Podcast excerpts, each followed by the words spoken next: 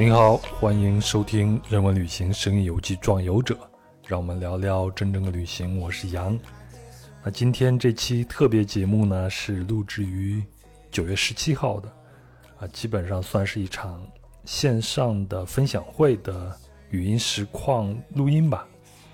那我之前呢，对线上分享还是心存忌惮的，主要是觉得面前没有人就没有对象感。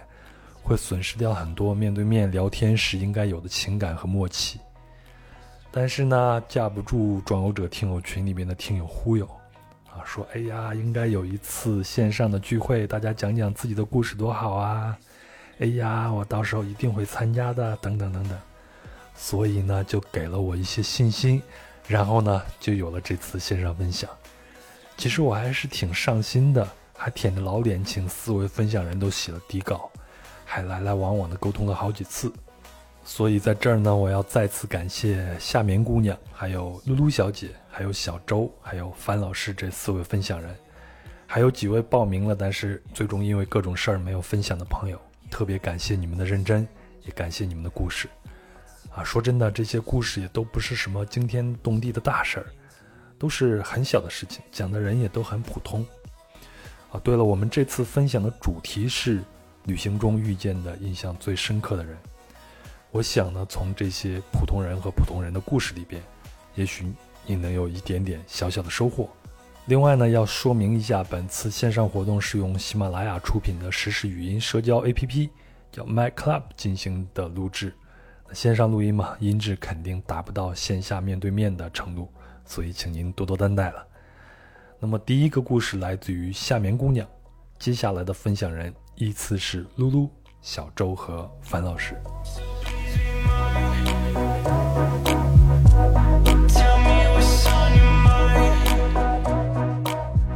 呃，大家好，我是夏眠，我来自壮游者三群，很高兴今天能够参加壮游者的嗯共创播客，和大家分享我的小故事。我是一个旅行小白，没有出过国外。但是在国内走过很多的省份，我的灵魂也在，也随着壮游者以及书籍和电影在世界各地遨游过。然后今天我和大家分享两个平平无奇的小事情，都是我在自己的旅行途中遇到的。第一件事是今年的六月，我在南京的老门东，不知道大家有没有去过老门东？我在那里听了德云社的相声。那个时候我我今年住在那个一个小民宿里。然后晚上回去的时候很晚，十十点多钟，十一点多钟吧。就那天是欧洲杯小组赛还在举行，然后回去的时候，民宿里老板和一个老外在大电视前、大大电视机前面边看电视边喝啤酒。然后那场是英格兰队哪个队和哪个队对阵，那个老外就是坐在那儿，他看上去是个白人，然后。三四十岁的样子，比较年轻嘛，然后鼻子红红的，有一点啤酒肚，然后还穿着一个紧身的那种裤子，就挺好玩的，看上去是个很和蔼的老外的那种典型的美国人形象的感觉，就是我是这个印象。然后还戴了一个眼镜，用的那种，他拿着那种很厚的手机，就像那种上个世纪的人一样。我们推玻璃门进去的时候，那那一刹那，英格兰进球了，然后那两个人，老外和那个老板非常激动的欢呼了起来。那个老外直接站了起来，他对着我们说：“你们一进来，砰！”呃，他应该是不知道进球的中文怎么说，所以他就说“砰”。然后他就觉得我们是英格兰队的幸运星，觉得，然后他对我们非常的热情。最后那一场英格兰是一比零，全场只进了我们进去的那一刹那的那一个球。那个老外很高兴，然后他一直在。在站起来到处乱走，然后他就用那种带着洋腔的中文说英国啊，说英国英国，然后他还很激动的向我们挤眉弄眼，就是那种表示友好、表示热情的那种夸张的表情。最后欧洲杯的时候，英格兰也进入了决赛，所以这是一个比较有缘分的，也可以说是我和英格兰队的缘分嘛。这个这次的经历，我觉得他把异国、陌生人、深夜、足球、啤酒、热情、欢乐结合在一起。在我去的几次老门东中，这次的经历是比较特别的。然后在我的回忆里，也是，嗯，和外和外界交流，能感受到一些热情与友善的一件事情。第二件事，是我由此联想到的，其实是一件我印象非常深刻的。印象非常非常深刻的事情，那件事发生在同里古镇。同里其实是中国挺有名的一个古镇，就并列为什么四大水乡、六大水乡。然后我以前也去过不少的古镇，对对，有一点古镇情节的那种感觉。然后所以我就决定那次我就决定去同里，但是我去的时候其实非常失望，因为真的非常的破败。有很多地方都是危楼，然后有很多店面在装修，很多店面没有入住，能够玩的地方其实非常少。嗯，但是这是我个人的当时的看法，也是嗯几年前了，可能三四年前了。现在同里开发成什么样子我不知道，但我还愿意再去看一看。那天下午我在同里闲逛的时候，我在就是没有目的的随意乱走，走到一个石板桥上，然后就拿手机想拍一下石板桥下面。很窄的一条小河，然后这时景区里面的一种就是景区给游游客的那种小船，它就划过来了，是那种其实是那种挺挺简陋的，挺 就是那种红色，上面还盖了一个红红的那种想仿造乌篷船，但是又很 很有现代感的那种粗制滥造的那种小船。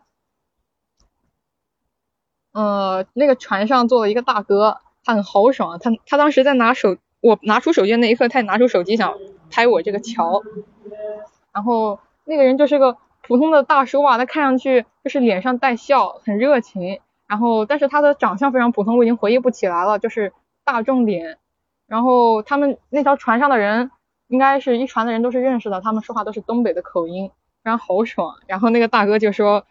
他在桥上拍我，我在船上拍他，然后就我然后我就非常开心的笑了，和那个大哥相互挥了挥手。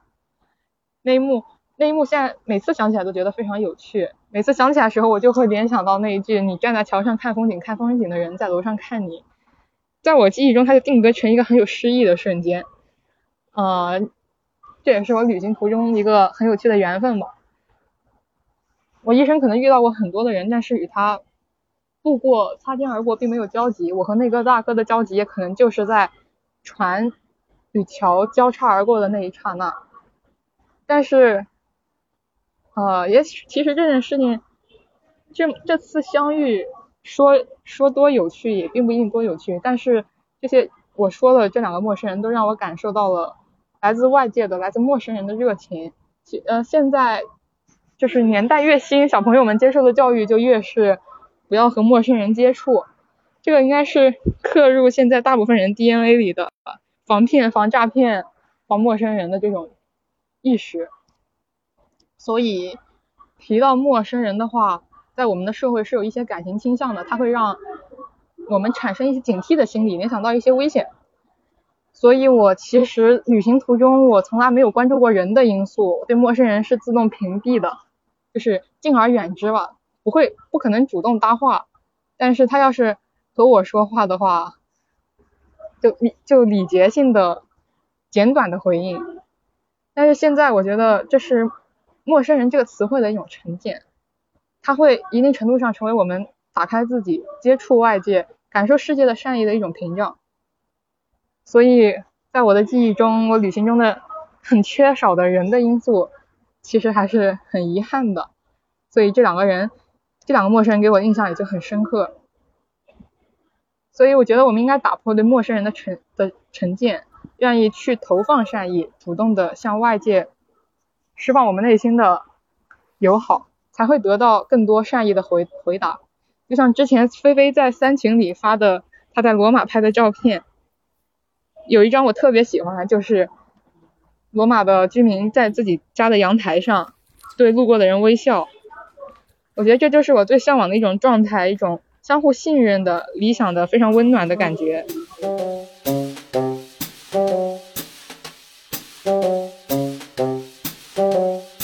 大家好，我是露露。作为壮游者的铁粉，没想到有朝一日我也能在节目里听到我自己的声音了，真是挺兴奋的。那今天和大家分享的就是我之前去埃及的小故事。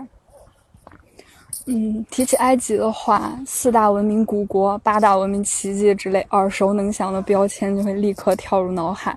但是与古埃及文明金字塔同样闻名世界的，就是埃及骗术。两年前，一九年的暑假，我和我的好朋友大圣打算去埃及旅行，然后做攻略的时候呢，就查到一水儿的埃及旅游，就是防坑防骗注意事项。什么当地人主动帮忙拍照，然后缠住你要钱，假装工作人员要走那个呃景区的缴费票据之后再问你要钱，然后找零的埃镑数目不对之类的。我们两个就二十一岁的小女孩，就当时还挺有一点初生牛犊不怕虎的气势，就啊想着我倒要看看你是怎么个花样百出的骗法了。于是，二一年，呃，一九年的暑假，我俩从约旦坐船到埃及，先去学了一个礼拜的潜水。因为前店在西奈半岛的达哈布是一个相对封闭的环境，大家就都在潜水，所以气氛也很好。我们也在那认识了很多朋友，就觉得嗯，也还行。考完潜水证，就打算坐大巴去埃及本土了。这时候，我俩就立刻提高了对埃及人的警惕等级和心理防线。踏上那片散发着危险诱人气息的土地，那一刻，我俩感觉 BGM 都变了。后来在开罗短暂停留一两天，我们俩心中就时刻保持着对当地人的怀疑态度。在金字塔参观的时候，遇到帮我们拍照的当地人，我们就完全不搭理他们，纠缠一会儿也就悻悻离开了。扑克脸，听不懂，no no no，赶紧走。我俩就靠这几招，算是完全杜绝了和当地人的所有额外接触。终于打卡了开罗，我俩打算去下一站卢克索。卢克索是埃及古都底比斯遗址的所在，这儿还有特色的交通工具就是马车。刚到卢克索的时候，看到那边坑坑洼洼的地面，还有路边全是马粪，想想还要继续。在烈日下开启防御状态，就特别心累。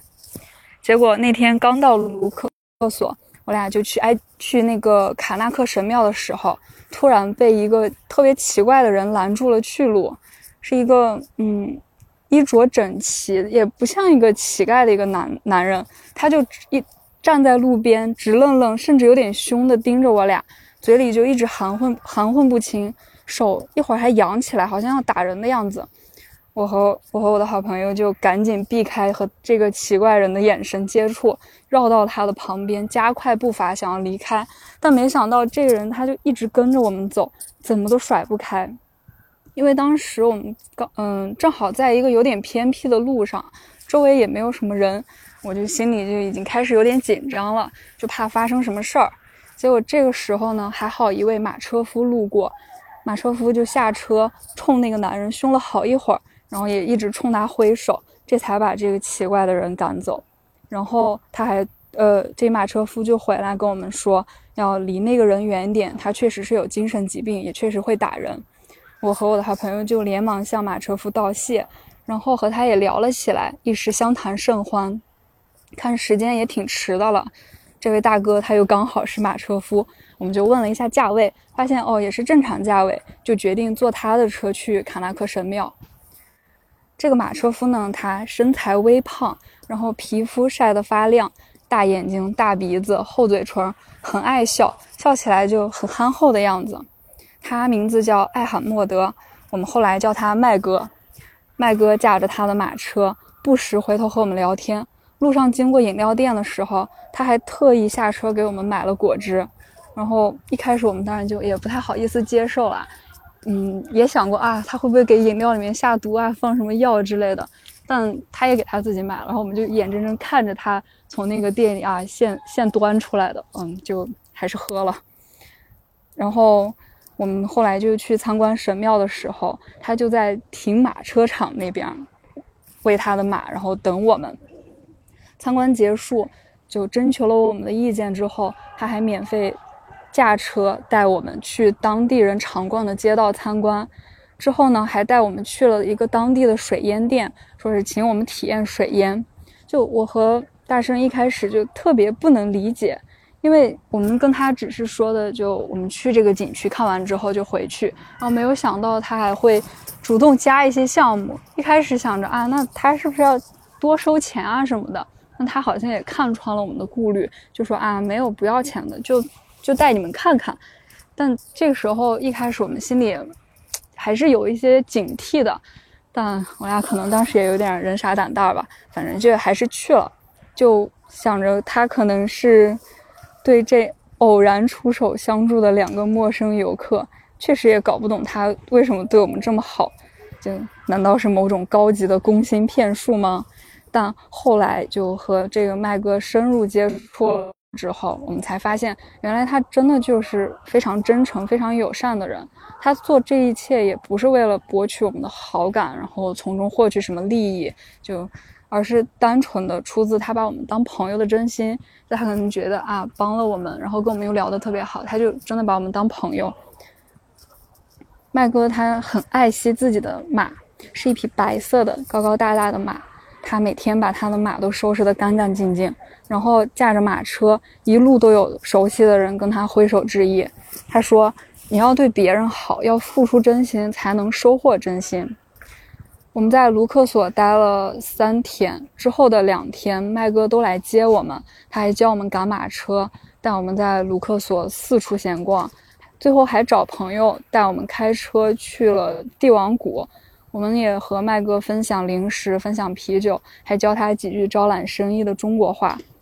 卢克索，哇，留下了好多欢声笑语。现在想想，真是特别美好的回忆。然后也是在有一天聊天的时候，听他简单提及到，我们才知道，就他的父母生病，还有三个待出嫁的姐姐，整个家里就靠他一个人赶马车支撑起来。所以他自己到现在也还没有结婚。就在我看来，这确实是很容易自怜自艾的境遇，但他。还是非常努力工作，还自学英语，招揽客人，每天都乐呵呵的。就他眼里的那个，每次跟他聊天的时候，看到他眼里的坚定和散发出来的温暖，都特别令我感动。在卢克索和麦哥短暂相处了三天，就完全颠覆了我们对埃及人善骗、狡猾、不值得相处的这些负面印象。也借他的光，我们也放下了一些心防，也没有那么杜绝跟本地人的接触了。后面我们接触到的本地人里面有主动帮我们找路的大学生，还有热爱中国文化的房东之类的，大家都特别 nice。就就像饱受诟病的埃及人里面也有麦哥这样善良的人。我们也明知道各类人群都是正态分布的，但还是容易持有刻板印象。把自己封锁在偏见里，就出于主观意识或者客观信息的局限，关上了窗，或许就错失了看到不一样不一样世界的可能性。所以我觉得还是要保持客观，然后自己去观察、去体验，才能打破偏见。嗯，打破偏见被说烂了几个字，但对我而言还确实也有时候不太容易做到吧。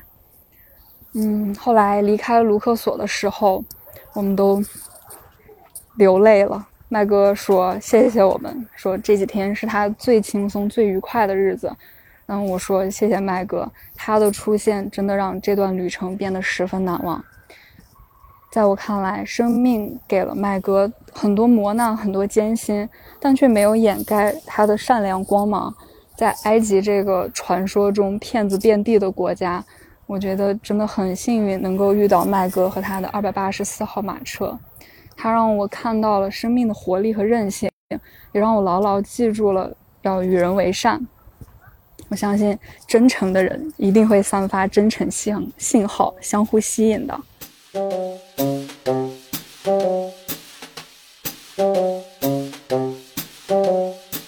我原名叫周轩，然后改成这名字也是，我觉得挺有意思的。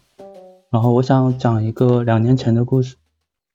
这可能和你最开始的那个标题有点不符，因为他不算是我见过最有趣的人，但是我见过最有个性的朋友。和露露一样，我那个也是两年前的故事。一九年六月初，我当时从尼泊尔回西藏，然后过吉隆口岸的时候就碰到一个哥们，他皮肤很黑，然后戴着一个远框的眼镜，背着一个包，身高大概在一米七左右吧，就瘦瘦高高的。是那种就扔进人群就找不到的类型，然后一看就像背包客。他姓陈，就叫他小陈吧。然后他当时见我就问我是不是去拉萨，我说是。他就说那我们一起走。我们过了口岸就先坐车到了吉隆村，然后听说前面的路塌方了，我们就想着要怎么办。然后当时旁边很多司机还在拉客，就说到拉萨四百一个。四百块钱，因为我当时一直在东南亚穷游，然后回西藏的话，算是这整段旅程的一个结束。然后四百块钱差不多都够我走个四五天了吧。然后小陈也建议我们一起打车出发，然后我们背着包就出发了。从那个吉隆镇出发之后，就一开始还挺幸运的，就还不到十分钟我们就搭上了一辆车。那是我第一次打车。我们刚上车没多久，司机就说那个。我带你们到前面镇子上，就算一百块钱。然后我我还有点懵，小陈就在旁边那个很热情的跟司机聊家常啊，会问他在那边过得好不好啊。然后这招还挺管用的，就司机看着我们挺亲切的，最后下车的时候也没有收钱。然后当时我就挺高兴的。那天晚上到了吉隆镇，然后小陈他带我去藏民家喝酒，他说那个。在西藏那边的风俗就是你喝酒之前要先敬三杯，然后就可以随意。那边的藏民还挺多，就在他们的家里，还是一个挺有那个当地特色的地方。然后他们说的话我也听不懂，有些人就还在那里唱歌之类的。那个青稞酒就很满的一杯，然后喝完三杯就头很晕。然后就在那边坐了一下，然后喝完大家就那个小陈就带我出去。嗯，那个吉隆镇上就是一个，就离拉萨还是挺远的一个地方，大概有八百多公里吧。嗯，那镇上的话，小陈他没有带我去那种宾馆，他是带我到了一个藏民家住宿，只要二十块钱一晚吧。然后那天晚上不知道是不是因为喝了酒，就我觉得身上还挺冷的，就是冷的睡不着。然后小陈问我是是不是真的很冷，我说说是哦。然后他就那个就突然间之间。就做了个很奇怪的动作，就他盘腿坐起，然后双手伸直，像武侠小说当中一样，就开始深呼吸，然后运气，然后模仿他的姿势，然后巴掌对着巴掌，我猜他可能就想把热气传给我，我就懵了一会，还是照他说的话做了。就等他行为艺术结束之后，我又继续躲在被子里面发抖，然后一句话也没有说。第二天早上我九点钟不到我就醒了，然后。出门就简单做了一下运动，小陈他还在房间里面收拾东西，然后临近中午的时候我们才出发，然后背着行李徒步离开镇上去拦车，然后那天的话我们是走的最远的一天，差不多搭车换了七八辆车吧，从那个吉隆镇一直搭车搭到那个呃日喀则，大概有五百五十公里，一路换了像什么面包车啊。轿车啊，皮卡、三轮 SUV，基本上西藏那边的山都是光秃秃的。就听说几亿年前这里是海底吧，现在的确是那种沧海桑田的感觉。我们中途的时候还路过了珠峰大本营，然后司机还指给我们看，说那片云雾缭绕的雪山就是珠穆朗玛峰，我当时特别激动。然后到了定日县的时候，那个司机的车就有一些故障了，他就停下来修车，我们就。下了车，我们就背着包继续往前走，然后在这这个这一次就一等就等了两个小时，然后我也我中途就跟小陈聊天，我了解到他是靠画画为生的，在尼泊尔和西藏待了很久，也没有正经工作过。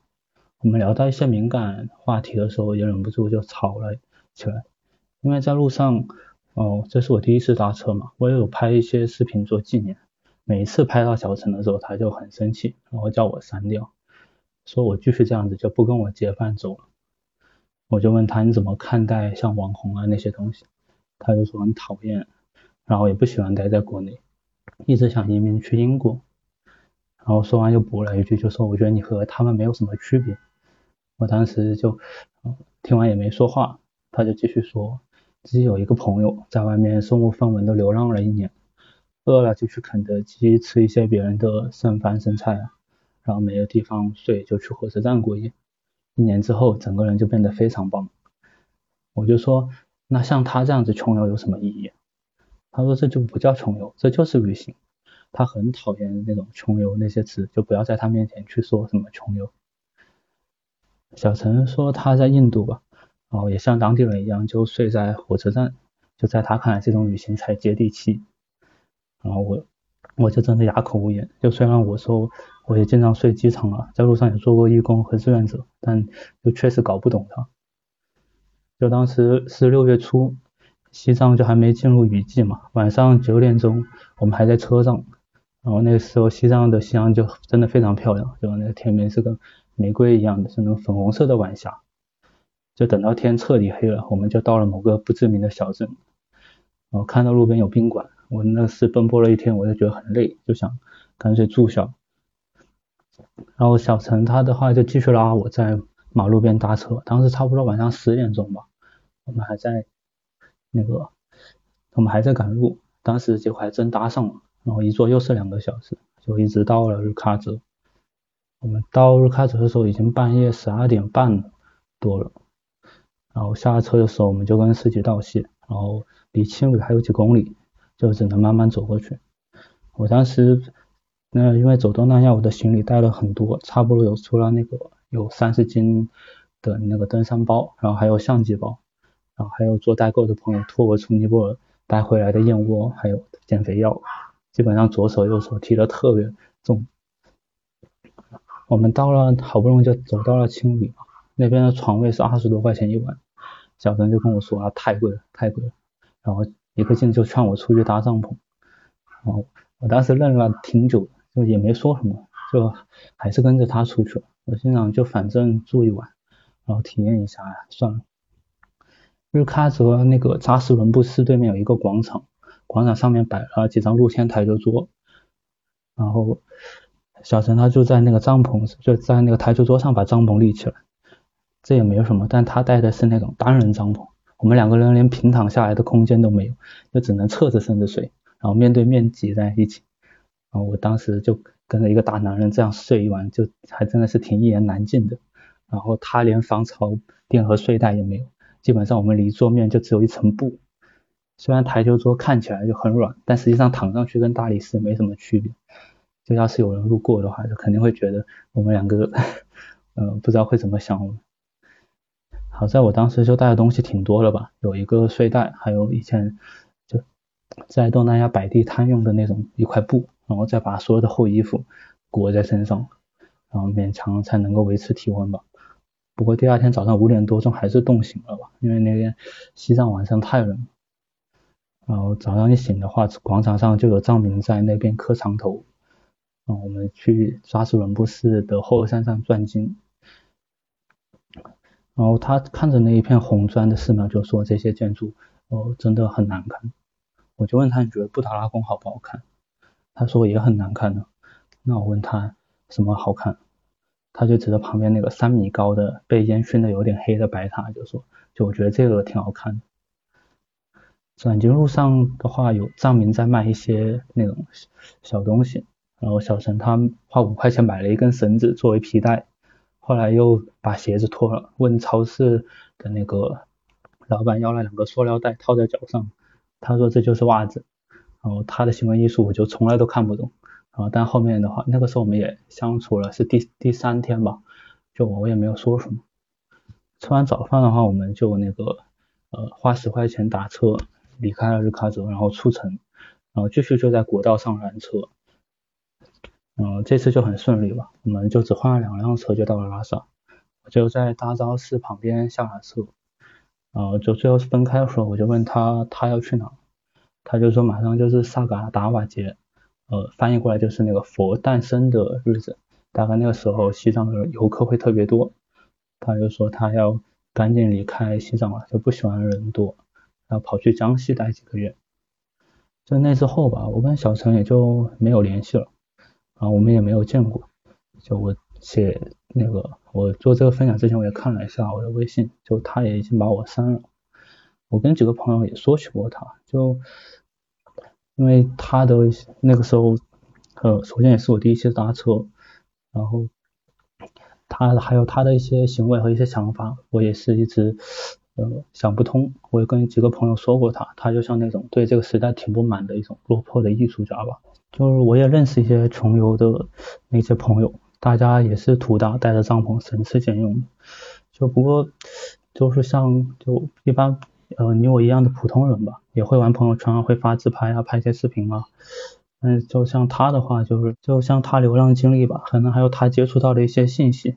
就可能会就会让他对这个呃娱乐知识和庸庸碌碌的世俗不满，然后让他就可能有些落魄，但还是会心存很多傲气。然后我也有过这样的时候，就真要说呃跟他一起走的收获的话，就觉得以前年轻的时候就大家都很迷茫，我那时候出门一直在找一个方向嘛，然后现在就会觉得大家可能自己选择的生活就是交给生活的答案。然后他身上那些矛盾和尖锐的地方，也是一直吸引我的一个原因之一吧。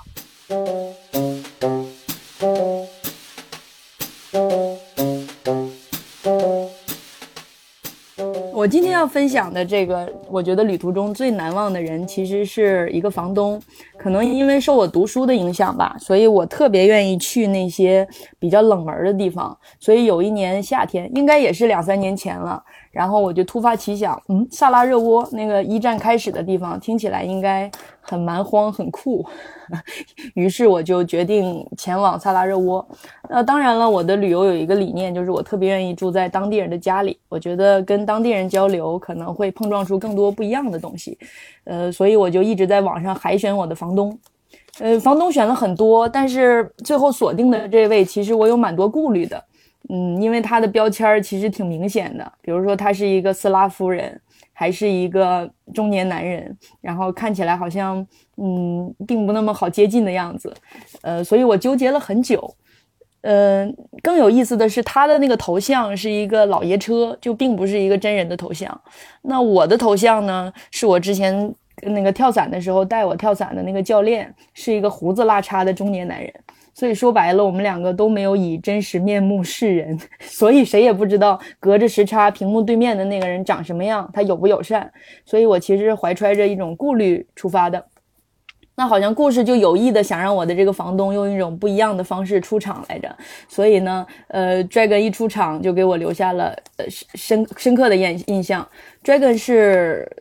那个典型的一个斯斯拉夫人，所以他回复我的时候通常比较冷漠，就是有事儿说事儿，你需要什么信息我就给你甩链接，所以前期的沟通也不太多。结果呢，刚到萨拉热窝就突发了一个情况，就是我坐的那个车因为是跨国大巴，所以到了萨拉热窝它并没有进城，所以就把我丢在了一个离市区只有十二公里的地方，然后当时我就傻眼了。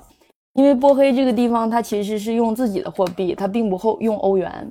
然后当地人呢，英语普及率也很低，我会说的俄语也很有限，所以就一下车就非常的茫然，感觉自己又回到了战时。然后举目四望，根本就没有提款机，然后也没有什么能够告诉我怎么进城的人。这个时候就不远处有一个呃出租车，离着我不远不近，那个那个距离很微妙。其实常出门的人就会觉得，嗯。感觉不太对，对吧？正常的要坐车的，你肯定下来拉拉客啊，或者怎么样。反正他就有一点守株待兔的感觉，他就一直在不远不近的地方等着我。那我一看，就这一辆车，如果不上车的话，可能我也不可能徒步呀。所以我就想也没想，我就直接上了他的车。当然，上车的时候，我在脑海中就迅速的构思我的 B 计划。我的 B 计划是我赶紧给那个我的房东，他叫 Dragon，我跟他发短信。嗯，我希望他能够来，我直接打车打到他们家楼下嘛。然后我希望他能来接我，这样所有的问题都解决了呀。他可以先替我付钱，然后我到了当地换到了货币，我再还他不就完了吗？啊，那当然想得很美，但是心里也在打鼓。你想，这个前期跟我沟通都是一个相对比较冷漠的人，他到底能不能同意我的要求？呃，何况我的这个这个这个我提的这个请求早都超出了一个房东应该做的范围内了啊。所以我就一直就坐着这个车，心里就一直在翻来覆去的想，从萨拉热窝的郊区往市区走，其实那一路特别的有标志性，因为我们知道波黑一直在打仗，所以沿途的那个墙上，你肉眼可见的各种弹孔，然后那种呃残垣断壁，还是很震撼人的。但是我当时一点儿观看的心情都没有，我就想着赶紧回我短信，赶紧回我短信啊！同时呢，也在看我的地图，因为其实你有导航，你也知道你在往正确的方向走，但是你会发现那个司机明显的就在绕路。啊，所以就我这一路在忐忑，一路在看着司机把我的这个和目的地的距离拉近又拉远，然后一直在等着他呃回复我。那很好的就是在差不多还有八百米的时候，我的房东 Dragon 终于回复我了。他说你在哪儿？我已经在楼下了。哎呦，这个时候我的心里这个石头就落地了。所以，但是你别看八百米，那个司机绕绕绕绕了差不多。十五分钟吧，我才终于到那个地方。所以，呃，等开到他们家附近的时候，我其实老远的就看到了我的房东啊，一看个子高高的，然后有些抽鬓，然后看起来还是那副不冷不热的表情。嗯，那既然两个人见面，我肯定是先去，肯定先第一个微笑嘛，肯定想跟他打个招呼嘛。结果谁想到我这个房东看都没看我一眼。径直的就怒气冲冲的就看了一眼那个出租车的那个米表，然后就跟司机吵起来了。这个场合非常尴尬，大家可以想象一下，就是你在异国他乡，然后看到呃两个你这个跟你毫无关联的斯拉夫人在为了你吵架，而且你不知道他们吵的什么是什么，但是通过他们的语言你能猜得到，大概的那个意思就是我的房东就跟那个呃司机争执，说你绕路了。那司机肯定据理力争嘛，我说我没有，所以他们两个就争争讲讲的，然后一直挥舞着手势。我其实就特别怕这两个人别挥着手势，挥着挥着直接挥到人家脸上去了。呃，然后最后呢，就是这个闹这个这个争端是怎么？结束的呢，就是 Dragon 这个时候手一摊，他就那个手里有几个硬币，那个意思就这么多，你爱要不要？所以你看很搞笑，两个人在吵架，但完全你都能知道他啥意思。他说你爱要不要？就这么多。然后司机说那那好吧，然后一把把钱拿了就走了。啊，就是这么一个小小的细节，就开始了我跟我的房东的相处的旅程。开始我还在想，他替我去跟自己的同胞吵架，是不是出于一种绅士风度，或者说我们中国人习惯的理念中有的那个礼礼遇外宾的那个思维嘛？结果呢，后来我发现肯定不是。从哪个细节看出来的呢？就是这个 Dragon 替我吵完架以后，呃，先理了理自己有一些凌乱的发丝，然后跟我说不好意思，刚刚有些失礼。嗯，然后那我肯定说没事儿，没事儿，没事儿。然后我想，那出于礼貌，他都来接我了，是不是能帮我拿一下行李啊？结果没有，他一个转身，三步跨一个台阶，就自顾自的上楼了。很显然，他其实并不是出于什么礼遇外宾或者绅士风度的这种初衷来帮助我，就是他特别的率直，他就认定他，他就会坚持他认定对的东西，所以就坚持的把这个架吵完了，最后也没帮我拿行李。然后我想去跟他拍两张照的时候，他也不情不愿的。最后我翻看那个图片，表情都极其狰狞和不耐烦，特别可爱的一个人啊。那就通过这一次的呃冲突，我我和他的相处就开场了。他特别有意思，就是我每说。一句话，他都会从他的房间里丢一本书给我。有的时候也不是书，可能是摄影集，可能是墙上的明信片，甚至可能是厨房里的菜谱。他给我的感觉就特别像我。什么叫特别像我呢？就是特别像一个勤勤恳恳恳恳的人民教师，生怕学生学不到东西，所以每次我只要随便说一句话，他就马上把海量的资源堆给我，然后指望着我看啊。当然，这个人也特别好玩。我那天无意中说，我说，哎，我发现你们的电脑键盘跟我们是不一样的，因为它斯拉夫的字母嘛，跟我们不一样。所以键盘上对应的顺序也不一样，然后他就非常认真的扯下一张纸，然后就开始在纸上给我写他们斯拉夫的那个那个字母，那个感觉就很像呃小学老师在教，这是啊这么写，这是窝，这是呃，然后要这这么这么写，写着写着呢，反正我也听不懂，后面我连复述都复述不下来了哈，就是包括他那种弹舌音，根本我就学不过来，我就有点想放弃。他可能也看得出来我的这种畏难情绪，突然灵机一动说呀，要不然你把我。我的这个英文名给我翻译一下，用中文翻译一下，给我写到纸上吧。然后他还加了一句，他说：“这是我最好的旅游纪念品。”我我心想，你在原地旅行，你还给我出难出难题，这实在是太坑人了吧啊！然后那个时候，因为波黑跟中国有时差嘛，所以我也来不及去问我的这个这个国内的智囊团怎么办，于是就自己在那里硬编。他的名字的这个音译哈。我当时真的是很后悔告诉他我是一个语文老师，因为我觉得翻译这事儿实在太难了，简直我就一直都下不来台。就是你想他叫 dragon，那我直接给他翻译成龙吗？好像也不太对。那我给他翻译王字旁的那个龙吗？好像也不行。我感觉意义走不通，于是我就开始写这个这个音译。结果音译 dragon 这两个字，大家可以电光火石的想一想，那咋写呀？拽呗，就是生拉硬拽的拽，然后根我就写的是树根的根，真的给他写完这两个字以后，我都想掐死自己，这是什么语文老师？同时感慨那些人以前翻译的什么佛罗伦萨呀、翡冷翠呀，怎么翻译的那么棒啊？为什么我现在连一个人的人名都翻译不出来呀？后来呢，我就呃回来国内以后，我就问一些我的同学说他这个应该怎么翻译哈？大家也给了我一些建议，比如说他不叫 dragon 吗？你可以让他姓朱啊，叫呃朱朱爱珍或者朱爱根啊朱爱耿都行，反正就不管怎么说吧，比我这个拽根 稍微好一点，高级一点啊。然后还有这个香港的同学说，你不然就叫他朱威锦吧，可能是从白话译过来的话更好听一点。反正我一边感慨这个，一边自惭形秽，这实在是搞不了这个。总之呢，这个人特别有意思。然后他他们家里养了一只猫。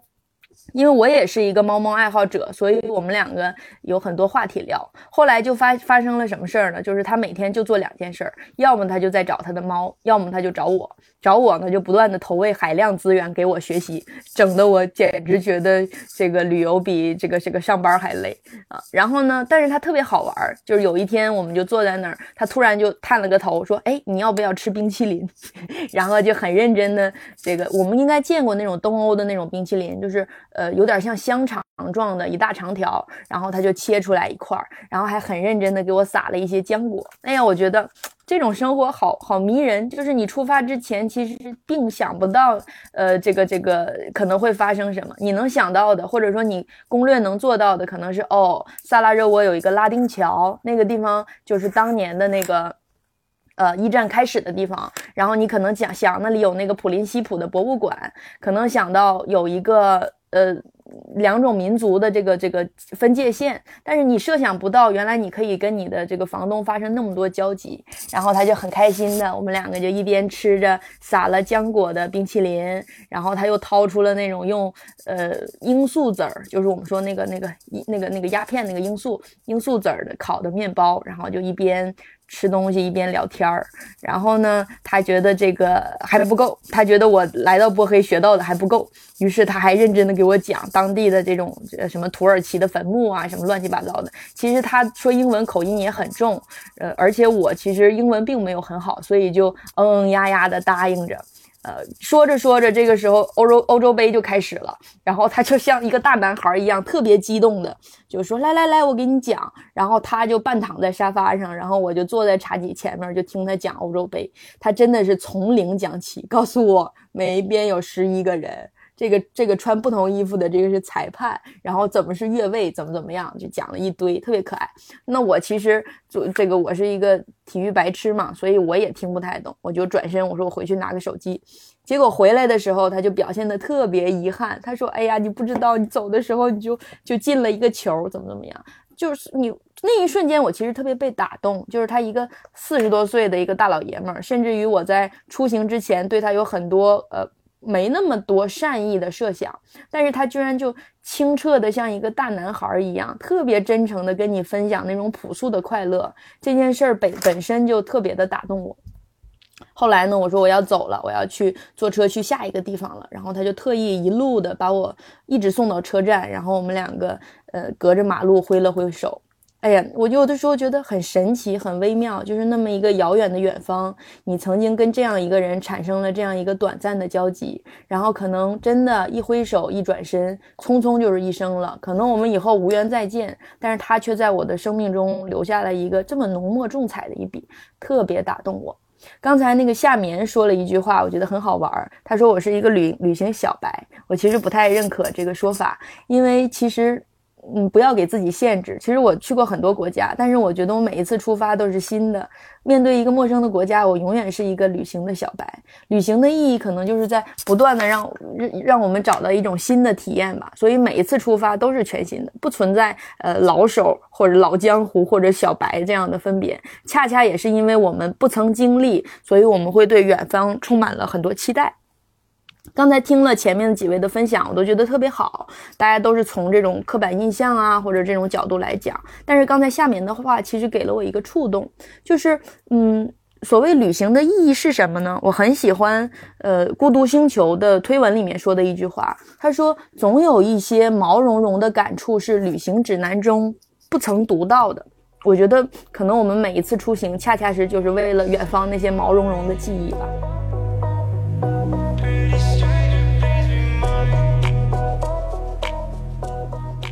那四个故事都讲完了啊！非常感谢樊老师替我结了一个非常漂亮的尾，所以我就不用再多赘述了。呃，再次感谢这四位分享人。如果您有什么想说的故事，也欢迎在评论区里边留言。如果想加入听友群呢，请微信添加“壮游者二零一八”，也就是“壮游者”的拼音全拼加上二零一八就可以了。然后你要回答一个问题，然后他就会将你拉到群里边。在群里边呢，大家可以互相帮助。也可以谈天说地，总之呢很快乐。好，那就这样吧，咱们下周见了。